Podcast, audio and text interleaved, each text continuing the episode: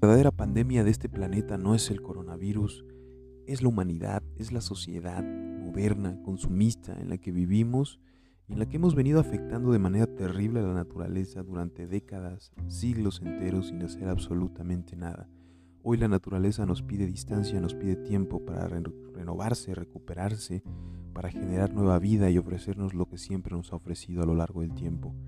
Y justamente en este momento de miedo, de incertidumbre, de ansiedad, porque no sabemos qué es lo que va a ocurrir, tenemos que entender, como dice Enrique Corbera, uno de los grandes teóricos de la bioneuromoción, que la naturaleza y el universo en sí tienen una conciencia y esa conciencia no se guía por la casualidad y por lo tanto eh, la naturaleza también tiene una capacidad gigantesca de regenerarse.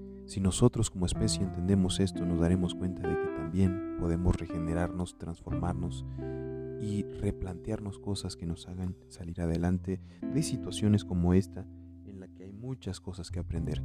Y si hablamos de aprendizaje, hay que retomar lo que dice Alex Bert, que todos los seres humanos somos aprendices natos, nacemos con el afán de aprender.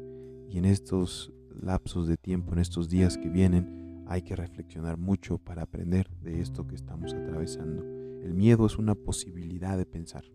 Entonces creo que desde nuestra casa, desde nuestra soledad o desde nuestra cuarentena compartida con nuestros familiares, hay mucho que aún tenemos que hacer como sociedad y mucho que todavía tenemos pendiente por pensar.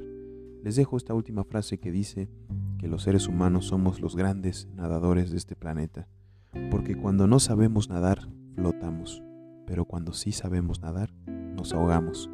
Eso quiere decir que tenemos que aprovechar mejor los aprendizajes, los conocimientos y las experiencias que tenemos para salir adelante ante cualquier situación.